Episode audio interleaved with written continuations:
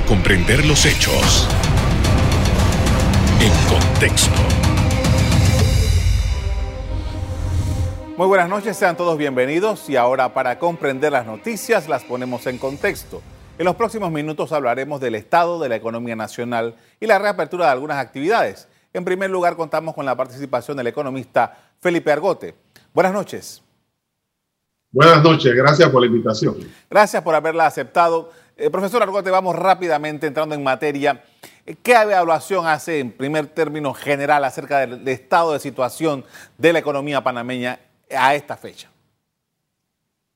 la economía panameña en el marco de una economía mundial que yo he llamado hecatombe económica mundial, en donde la caída del Producto Interno Bruto en gran parte de los países va a ser superior al 20%, algo que no ha ocurrido en ninguna parte, en donde sin embargo los países, los gobiernos de derecha y de izquierda han incentivado el consumo, o sea, la demanda manteniendo la estructura social, el tejido empresarial, el tejido social.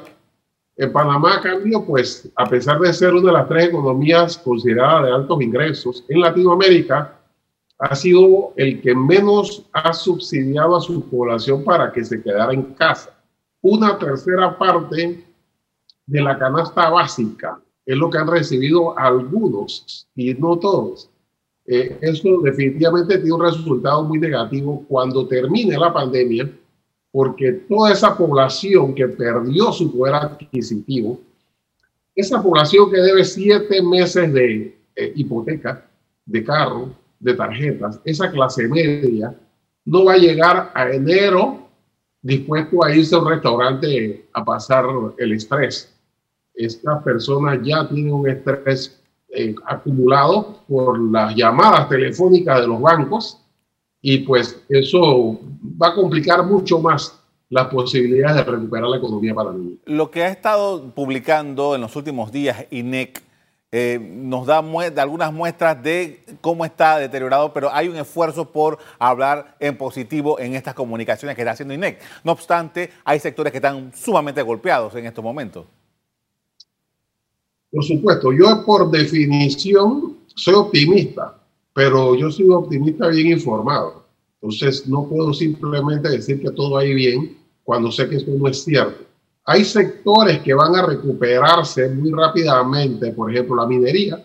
¿Por qué? Porque China tiene su capacidad intacta y ya está produciendo y va a necesitar insumos. Eh, puede recuperarse relativamente rápido la logística, porque en cuanto termine y empiece nuevamente el movimiento internacional, pues vamos a necesitar los puertos, el canal, eh, mucho de eso. Pero hay sectores que van a demorar muchísimo en recomponerse, por ejemplo, el turismo y no porque lo incentives y no lo vas a lograr con millones de publicidad.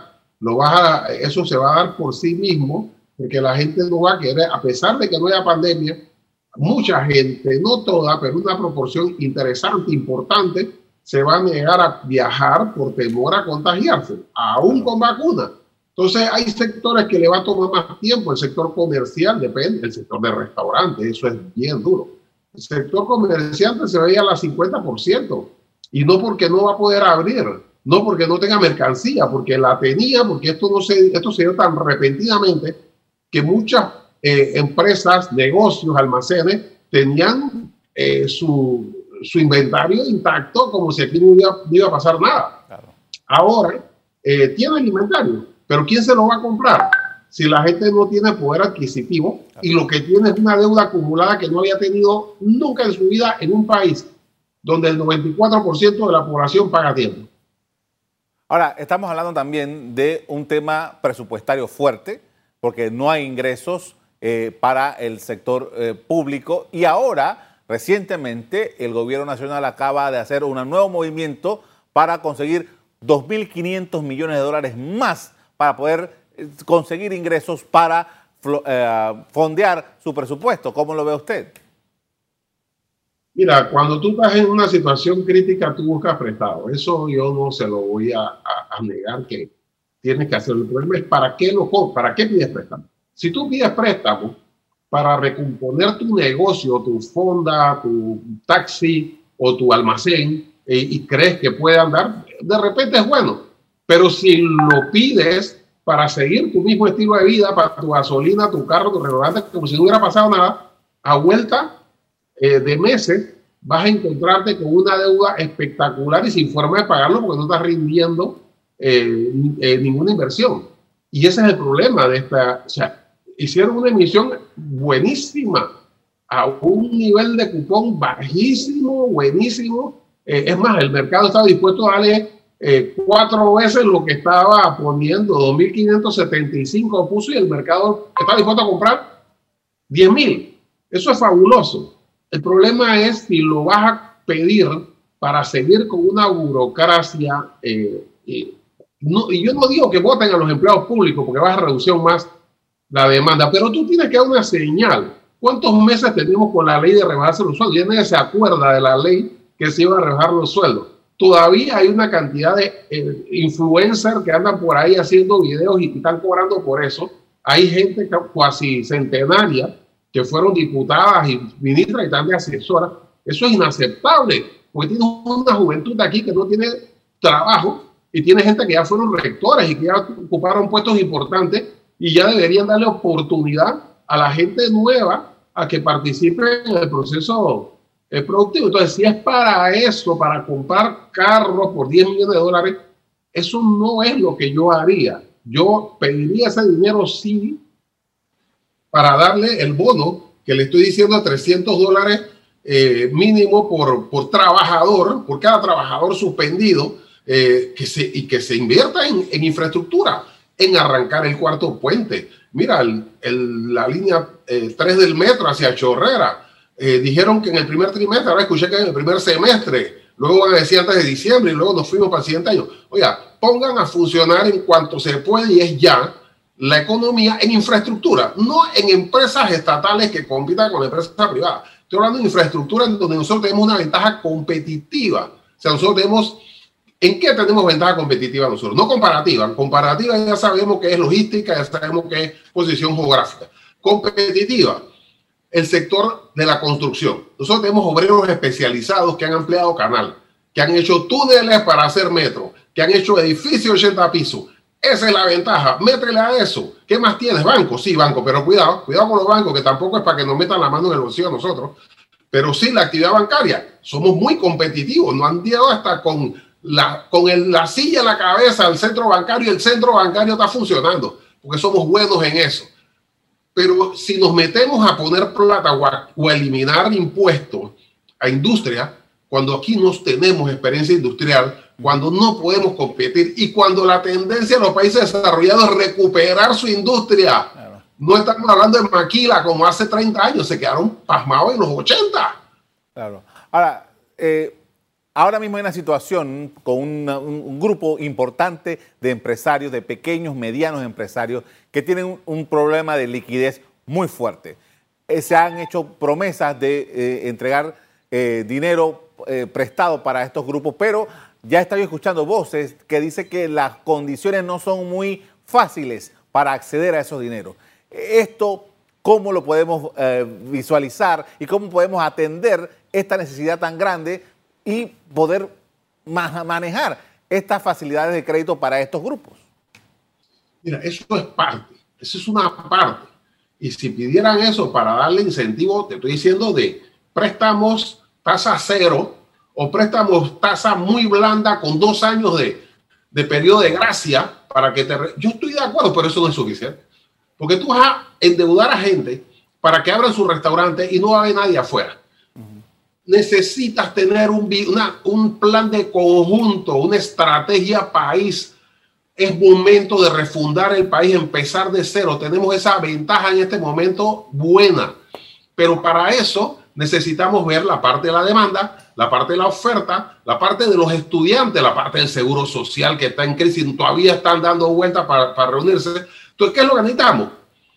Una estrategia país, o sea, que nos sentemos, veamos cómo resolvemos el problema de la variación, del cambio de la constitución y la parte económica es una de esos elementos. Pero no improvises, tú le vas a dar plata y la gente la va a tomar, pero después se queda con la plata, la deuda y sin negocio.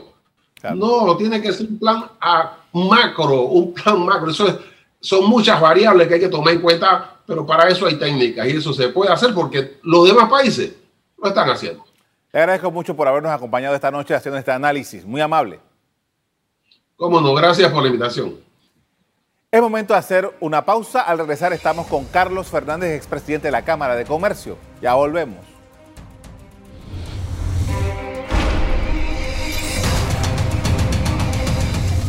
Estamos de regreso ahora con Carlos Fernández, expresidente de la Cámara de Comercio, quien analiza la reapertura de actividades comerciales y económicas en esta etapa de la crisis sanitaria. Buenas noches. Buenas noches, ¿qué tal? Buenas noches, Carlos. Eh, en primer lugar, queríamos eh, eh, preguntarle acerca de cómo ha visto este proceso ya hace ya varias semanas. El gobierno dio unas fechas de reapertura, se han estado cumpliendo. este, esta semana no había actividades comerciales ni económicas, pero sí deportes, y ahora queda un espacio hasta el 12 de octubre. ¿Qué evaluación hace sobre todo este proceso? Bueno, eh, gracias número uno por la invitación. Em, yo sí pienso que tomó un poco de tiempo la reapertura económica, eh, luego de que anunciaron unas fechas, han ido cumpliendo, creo que la próxima semana marca un hito muy importante, el próximo lunes que comienzan a abrir los restaurantes que es una actividad muy importante en la cual hay mucho empleo en el país y muchos comercios, muchos negocios que se dedican a eso, ¿no? Este, se ha visto una, una activación un poco moderada, eh, la gente todavía tiene un poquito de aprensión a estar en la calle o a estar en su trabajo y ahí se tienen que acostumbrar a las nuevas realidades de, de la convivencia en oficinas, la convivencia dentro de proyectos eh, y en las actividades comerciales a las cuales se, se dedican. Y obviamente el consumo se irá reactivando de una manera gradual. Esto no es que esto no es un switch que uno prende la luz y enseguida todo se reactiva como estaba en febrero o en marzo de este año. Eh, y tendremos momentos difíciles que afrontar, pero por lo menos ya, ya tenemos un, un, punto de partida y, y, la máquina está, el engranaje está comenzando a andar. Eh, justamente hablando de engranaje y de la máquina y todo eso, que me parece que es un buen símil, porque eh, hace un par de días estaba en, en buscando una, una ropa en una tienda y me decían las señoras que trabajan allí, dice, nosotros, que es una cadena importante de, ropa, eh, tienda por departamento, decía, nosotros vamos a abrir dos tiendas y después vamos a ver. ¿Cómo se ha visto ese proceso? Porque creo que es parte de lo, de la, del fenómeno que se ha dado durante todo este tiempo. Mire, es, importante y es muy buena tu pregunta, porque eh, cuando uno habla de una tienda, un restaurante, un proyecto, una oficina o la actividad que uno quiera analizar, uno tiene que ver cómo está, está compuesto el DNA de ese negocio. Los negocios tienen lo que son las ventas, tienen lo que son los costos de ventas y tienen los gastos administrativos. Yo pienso que en la medida que uno vaya poco a poco reintegrando a la gente con las eh, opciones que ha dado el gobierno de suspensiones de contratos, de contratos de teletrabajo, de contratos por jornada reducida, y ver el tema de los alquileres y los consumos de, luz y lo demás.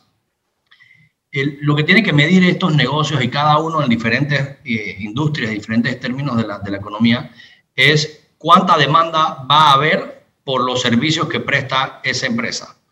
Es decir, en el caso que me acabas de hablar de una tienda de ropa, dice, bueno, van a abrir dos tiendas. Ellos van a abrir dos tiendas con un limitado número de personal, con distanciamiento, con medidas higiénicas, con un sinnúmero de, de, protocolos. Y una vez ellos entiendan cuánta gente está llegando a su comercio a consumir, a comprar, a exigir, y ojo, esta demanda apenas abra por primera vez probablemente vaya a ser disparada un poco porque la gente tiene cinco o seis meses de tener un consumo muy limitado por delivery o por pedidos especiales. Y ahora que ya puedan reactivarse, la gente tiene sus necesidades básicas de todos los días, si es comprarse una ropa, comprar algún, algún, eh, alguna comida o lo que sea. Entonces tendrán que ver cuál va a ser la demanda de esos clientes y esa demanda va a ir directamente proporcional con sus costos y ahí hay que ir, ajustando el tema de los gastos administrativos para ver si realmente el negocio va a echar hacia adelante. Y eso se va a ir eh, encaminando y normalizando, va a tomar un poco de tiempo. Este, los proyectos de construcción, que es la, uno de, de las ramas en las cuales yo me desarrollo, Abrieron hace un par de semanas atrás, el día 7 de, septiembre, y la primera semana fue una semana de organización, no hubo una actividad eh, muy, muy fuerte eh, y poco a poco se han reintegrado. No, todavía no están a la velocidad óptima, no están a la producción óptima, no, todos los, no todas las personas se han podido reintegrar a sus trabajos y hay que ver entonces cómo esto se va desarrollando en el mes de octubre y ya entrándonos ya hacia fin de año. La última vez que hablamos de estos temas, usted mencionaba, por ejemplo, que había un conjunto de obras que ya tenían más del noventa y tantos por ciento y que estas obras valía la, valía la pena terminarlas como parte de un primer proyecto de, construcción. Pero ¿qué pasa con el cliente, la persona que eh, tiene una hipoteca para lograr esta, este, este, este, esta casa o este apartamento?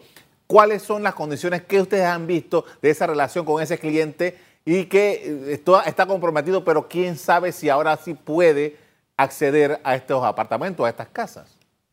Fabuloso. Mira, eh, cuando, cuando, para responder tu pregunta hay que hacer un análisis macroeconómico y microeconómico, eh, porque aquí la, la, llave de la puerta la tienen los bancos. Entonces, ¿qué sucede? Los bancos están ahorita mismo en una situación en la cual ellos tienen una manera de hacer un estimado de cómo va a ser el otro año o el de más arriba, pero no tienen una realidad porque los bancos todavía andan con las leyes de moratorias de todo este poco de personas de todo este, todo este personal que está en, suspensión de contrato. Y lo más importante es el tema de la incertidumbre del desempleo. Entonces, el desempleo es una cifra macroeconómica que se mide siempre y, está, y, se, están hablando de cifras, pero las cifras no son oficiales y no son reales, porque hasta que no se desarrollen, no aperturen todas las actividades económicas, tanto el turismo, la aviación, la hotelería y las demás, las demás actividades que todavía faltan, muchas más por abrir después de esas, como lo son las actividades de alta aglomeración, como los conciertos, los juegos de, deportivos en, en, estadios y todo este tipo de otras actividades que, que quieren consumo masivo y afluencia masiva de, personas consumiendo, eso todavía falta. Entonces, estimar el desempleo es, es tratar de adivinar. Eh, y si es 22%, si es 25%, si es 27% o si va a llegar a 30%. Eso, eso, eso, eso es preocupante, es una cifra macroeconómica.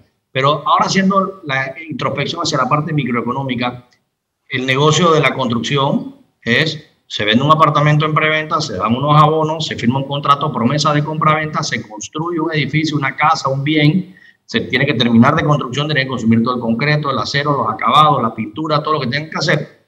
Y luego eh, procede lo que, es, lo que es el pago con la carta promesa de pago de la hipoteca que adquiere esa persona. Si esa persona Ahora mismo no se sabe cuál es su estatus laboral o si va a tener permanencia en su trabajo o su trabajo va a estar en tela de duda por reducción de personal, por reducción de jornada o por suspensión prolongada de contrato hasta diciembre, el banco no le puede a lo mejor analizar y decir a lo mejor no te puedo dar la hipoteca ahorita mismo. O sea que ese porcentaje de la población que va a quedar en desempleo o que no va a quedar en un empleo permanente o su empleo no tiene una, vamos a llamarle lo, que le llaman el, la estabilidad laboral, los bancos van a medir mucho eso, por eso te digo que el banco es el que tiene la llave de todo este negocio ahorita mismo y eh, tendremos que utilizar todos los mecanismos que existen de subsidios, de apoyos del Estado eh, y análisis para poder entonces entregar todas esas unidades que se están construyendo y que ahora mismo están consumiendo préstamos eh, interinos de construcción están consumiendo materiales de construcción para poder terminarse, porque esas obras, las que empezaron, tienen que terminar. Ok, con esto, señor Fernández, vamos a hacer una pausa para comerciales. Al regreso continuaremos hablando del reinicio de actividades comerciales y económicas en Panamá en esta etapa de la crisis sanitaria. Ya volvemos.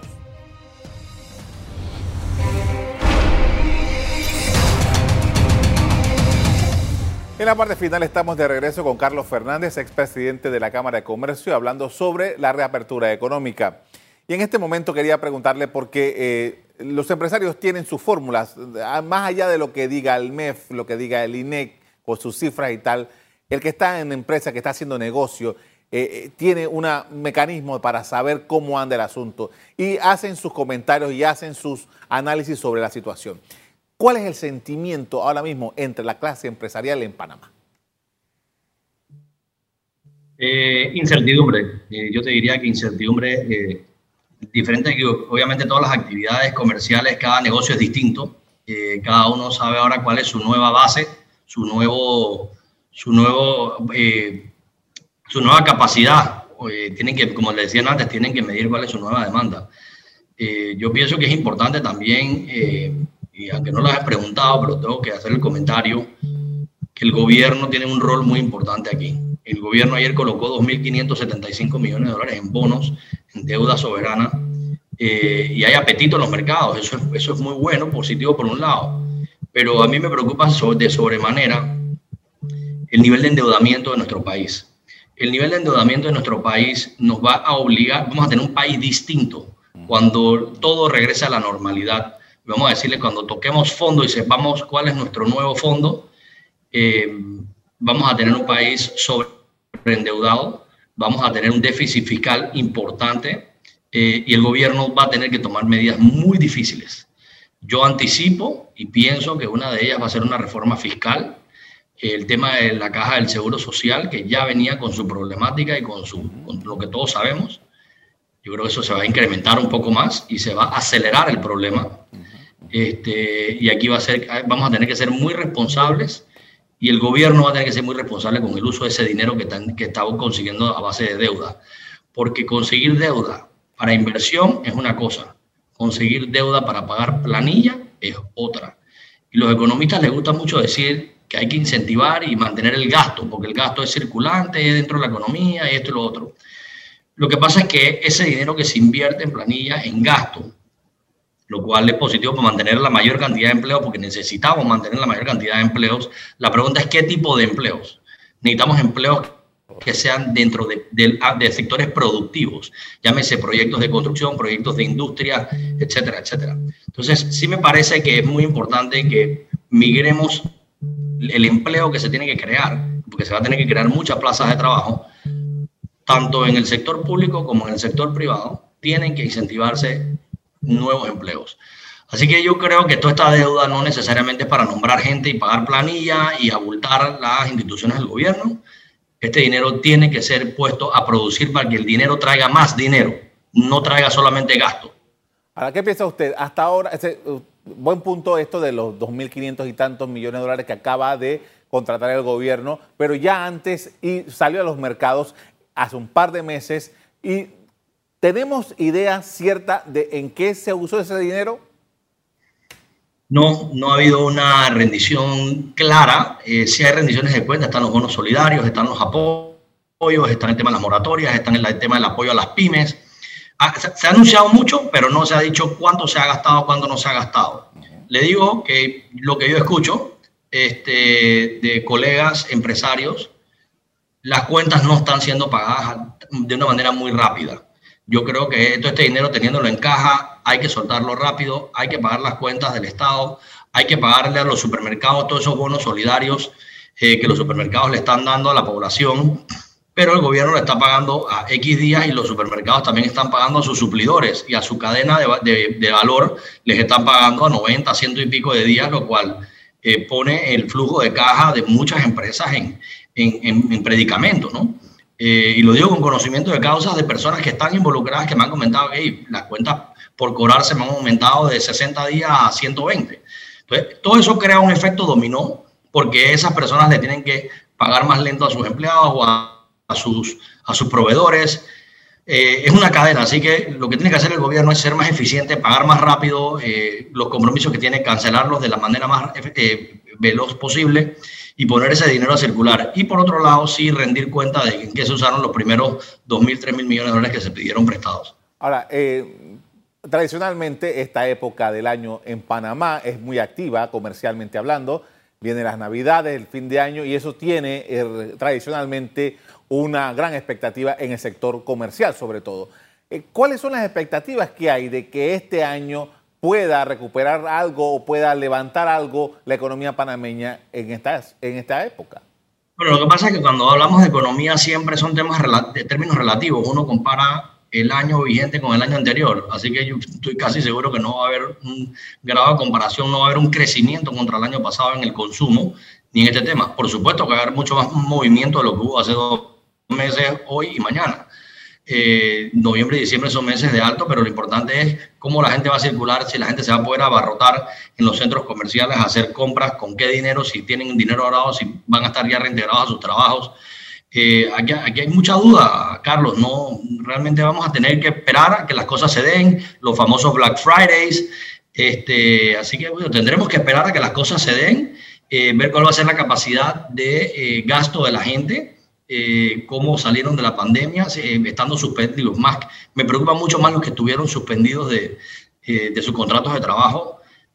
Así que bueno, yo creo que amanecerá, veremos y, y, yo creo que con mente positiva hacia adelante. Por otro lado, y un mensaje positivo, es que hoy en día ya se le está, hemos tenido mucho más capacidad en los hospitales, ya hay conocimiento de cómo tratar a las personas que son diagnosticadas con el COVID-19 ya hay el tema del plasma, ya hay el tema de la hidroxicloroquina y un sinnúmero de otros tratamientos que ahora todos somos expertos en medicina, aunque no lo somos, pero yo creo que los mismos doctores y los intensivistas que están atendiendo eh, se sienten mucho más cómodos porque tienen maneras de contrarrestar y evitar las, las tediosas y dolorosas muertes por este virus. O sea que yo creo que no es que lo tenemos dominado, pero por lo menos tenemos algunas alternativas distintas a las que teníamos en mayo.